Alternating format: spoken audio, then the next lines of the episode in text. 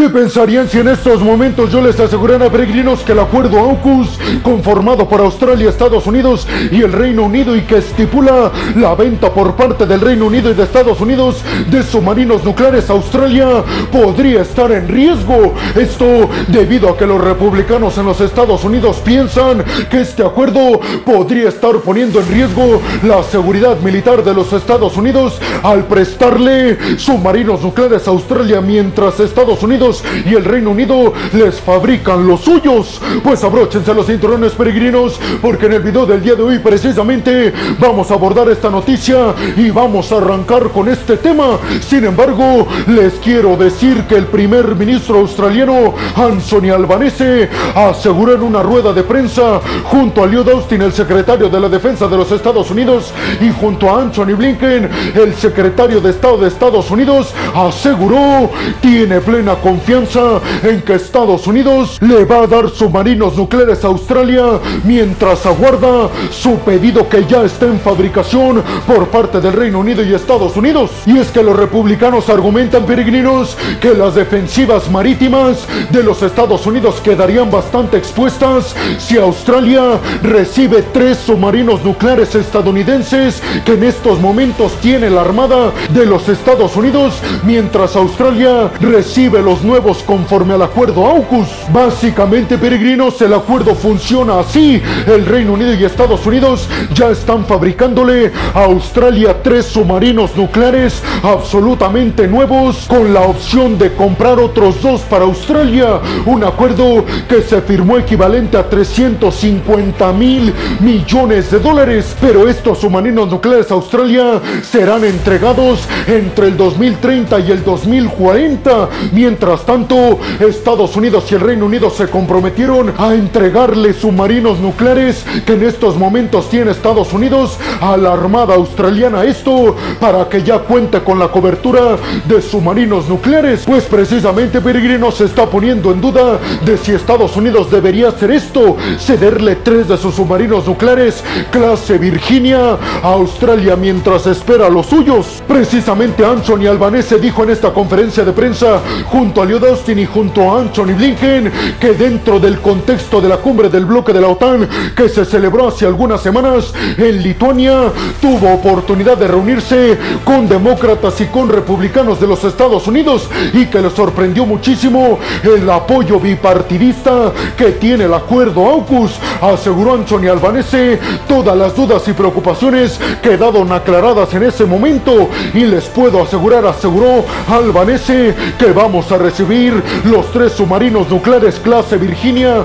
de los Estados Unidos mientras están listos los que ya se están fabricando entre el Reino Unido y Estados Unidos conforme al acuerdo AUKUS. En estos momentos Australia se encuentra construyendo bases para que se estacionen estos submarinos nucleares estadounidenses, algo que le está costando al pueblo australiano nada más y nada menos que 3 mil millones de dólares. ¿De qué tiene que ver todo esto, peregrinos? Pues con el argumento y con el objetivo de frenar el avance hegemónico militarmente hablando y también económico por parte de China en todo el Indo-Pacífico. Obviamente China ha presentado sus quejas al respecto asegurando que Australia con submarinos nucleares hará que toda la región del Indo-Pacífico sea mucho más insegura. ¿Ustedes qué piensan, peregrinos? Primero les preguntaría, ¿creen como algunos republicanos que Estados Unidos al cederle tres submarinos nucleares clase Virginia Australia quedarán expuestas sus defensivas militares marítimas? Y sobre todo les preguntaría, ¿creen que el acuerdo AUKUS realmente logre su cometido de contener al gigante asiático en toda la región del Indo-Pacífico? Yo soy Alejandro Peregrino, aquí arrancamos. Bienvenidos a un nuevo video de geopolítica en el cual, como ustedes ya saben, les voy a platicar lo más importante que ha acontecido a niveles diplomáticos y geopolíticos alrededor de todo el mundo. Y vámonos rápidamente con la segunda noticia de este video, peregrinos, que tiene que ver con que los Estados Unidos acaban de asegurar que Rusia les mandó un comunicado diciéndoles que el Kremlin estaba listo para nuevas negociaciones, para un nuevo acuerdo para la exportación segura de granos y cereales rusos ucranianos a través del Mar Negro. Sin embargo, la Casa Blanca aseguró que no había indicios de parte de Rusia para reanudar estas conversaciones para un nuevo acuerdo en el Mar Negro. Linda Thomas Greenfield, la embajadora de los Estados Unidos ante el Consejo de Seguridad aseguró que Rusia no va a poder exportar ni un solo gramo de sus granos y cereales sin ningún tipo de fertilizante hacia todo el mundo occidental hasta que no regrese a este acuerdo que ya se había firmado anteriormente, aseguró la embajadora estadounidense ante el Consejo de Seguridad que Rusia quiere sacar ventaja en la firma de un nuevo acuerdo reestructurado, pero aseguró Rusia no tiene opción, ya que si no firma este acuerdo no podrá exportar sus granos, cereales y fertilizantes a todo el mundo, algo que obviamente sería un golpe contundente en contra de la economía rusa que Vladimir Putin tal vez es un precio que no está dispuesto a pagar. Hay que decir, peregrinos, que Rusia argumenta que hay poca seguridad en el acuerdo que se tenía, por eso dice, necesitamos sentarnos nuevamente a la mesa de negociación y llevar a cabo un nuevo acuerdo reestructurado para mejorar la seguridad en toda la región del Mar Negro. Sobre todo Rusia asegura que Ucrania utilizaba sus buques cargueros de granos y cereales para importar poderío militar desde Occidente. Hay que decir además que Vladimir Putin va a visitar al presidente turco Erdogan este mes y en esta reunión Erdogan aseguró va a convencer a Vladimir Putin de que regrese al acuerdo para la exportación segura de granos y cereales ucranianos y rusos a través del Mar Negro. ¿Ustedes qué piensan, peregrinos? ¿Creen como asegura la embajadora de los Estados Unidos ante el Consejo de Seguridad que Rusia no tiene opción más que firmar este acuerdo? Si no, será un contundente y grave golpe en contra de su economía que Vladimir Putin es un precio que no está dispuesto a pagar y sobre todo les preguntaría, ¿creen realmente que Erdogan, el presidente turco, convenza a Vladimir Putin de regresar al acuerdo? Y vámonos rápidamente con la tercera noticia de este video peregrinos que tiene que ver con que los Estados Unidos a través de la Secretaría de Estado, es decir, Anthony Blinken, acaba de invitar a Wang Yi, el nuevo ministro de Asuntos Exteriores de China, a visitar Washington y en esta visita reunirse precisamente con Anthony Blinken. Les recuerdo, peregrinos, que Wang Yi llevó a cabo un montón de negociaciones en la política externa de China con respecto hacia los Estados Unidos. Después de varios años, Wang Yi fue ascendido a un puesto mejor diplomáticamente hablando dentro del Partido Comunista Chino. Esto después del nombramiento como nuevo ministro de Asuntos Exteriores de China de Qin Gang. Sin embargo, les recuerdo que lleva semanas desaparecido y no se sabe nada al respecto de él. Por eso Wang Yi acaba de ser nombrado nuevamente en el puesto que tenía anteriormente. Hay que decir, peregrinos, que Wang Yi y Anthony Blinken tienen, digamos, buenas relaciones, entre comillas, peregrinos. Esto podría abrir la puerta a mejorar las relaciones entre Pekín y Washington. Hasta el momento China no ha respondido si sí o no acepta esta invitación. ¿Ustedes qué piensan, peregrinos? ¿Creen realmente que Wang Yi, el nuevo ministro de Asuntos Exteriores de China, visita la Casa Blanca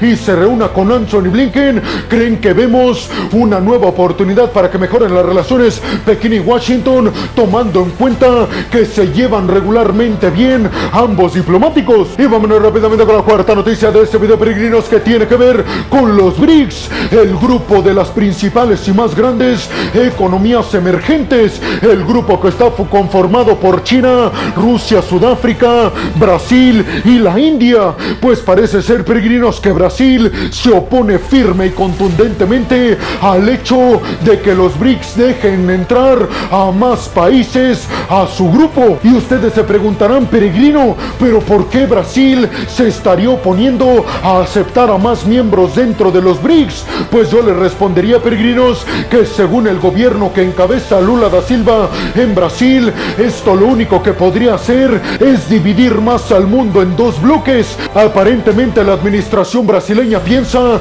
que si se deja entrar a más países como Irán o Argelia, por ejemplo, que son países que no se la llevan nada bien con Occidente, el G7 y la OTAN podrían considerar a los BRICS como un grupo que es opositor y competidor suyo, aseguró la administración brasileña. Nosotros lo único que somos es un bloque económico y queremos que se nos siga viendo de esa forma. Además, peregrinos, Lula da Silva ha dicho en repetidas ocasiones que el propósito de este grupo es aumentar las ganancias económicas de los países miembros y que si se suman cada vez más países, se están sumando porque necesitan a los los países que ya están en los BRICS y que tienen regularmente muy poco que ofrecer. Por lo tanto, asegura Brasil, si dejamos entrar a más países, estaríamos rompiendo nuestro objetivo de crecer rápidamente en términos económicos. Les recuerdo, peregrinos, que en estos momentos hay cerca de 30 países que han manifestado su intención y sus ganas de adherirse a los BRICS y cerca de 20 países ya han presentado solicitud formalmente. ¿Ustedes qué piensan, peregrinos? ¿Creen que sea cierto lo que piensa la administración brasileña que encabeza Lula da Silva de que si hay más miembros en los BRICS podrían interpretar en Occidente que es un bloque conformado para agredir y para competirle directamente al G7 y a la OTAN? Y vámonos rápidamente con la quinta noticia de este video, peregrinos, que tiene que ver con que Estados Unidos y Mongolia acaban de anunciar su intención de firmar un acuerdo de aviación civil, un acuerdo que se llamaría Open Skies. Así lo aseguró Kamala Harris junto al primer ministro mongol Oyun Erdene. Mongolia que tiene como vecino a Rusia en el norte y a China en el sur no se siente tan cómoda, pues parece ser que comienza a reafirmar acuerdos con Estados Unidos, pero también con aliados estadounidenses en toda esta región, como por ejemplo Corea del Sur, Japón y Australia. Acuerdos de este tipo, peregrinos, para abrir su espacio aéreo a las aerolíneas de estos países. ¿Ustedes qué piensan, peregrinos? ¿Creen que indirectamente Estados Unidos está ganando otro aliado en contra de Rusia y de China? Y vámonos rápidamente con la sexta y última noticia de este video, peregrinos, que tiene que ver con que diplomáticos polacos y ucranianos se acaban de reunir formalmente y de forma urgente también, peregrinos, para abordar ciertas diferencias. Esto después de que un alto funcionario y asesor del presidente Andrzej Duda de Polonia dijera que Ucrania y Volodymyr Zelensky deberían de ser mucho más agradecidos con todo el apoyo económico y militar que está brindando Polonia a Ucrania para enfrentar a Rusia. Aseguró Volodymyr Zelensky, nosotros siempre le hemos agradecido muchísimo al pueblo polaco. No entendemos estas declaraciones por parte del asesor de Andrzej Duda. Estas conversaciones entonces, peregrinos, tienen el objetivo de acomodar y arreglar varias diferencias que tiene el gobierno Zelensky y el gobierno polaco. ¿Ustedes qué piensan? ¿Creen realmente que esto únicamente es una pequeña mancha en algo que funciona perfectamente bien, que es la alianza Ucrania-Polonia? Y bueno, hemos llegado al final del video del día de hoy, peregrino. Les quiero agradecer muchísimo todo el apoyo que me dan. Sin ustedes, yo no podría dedicarme a lo que más me apasiona en el mundo. Así que muchas, pero muchas gracias, peregrinos. Sin más por el momento, nos vemos en el siguiente video de Geopolítica. Hasta la próxima.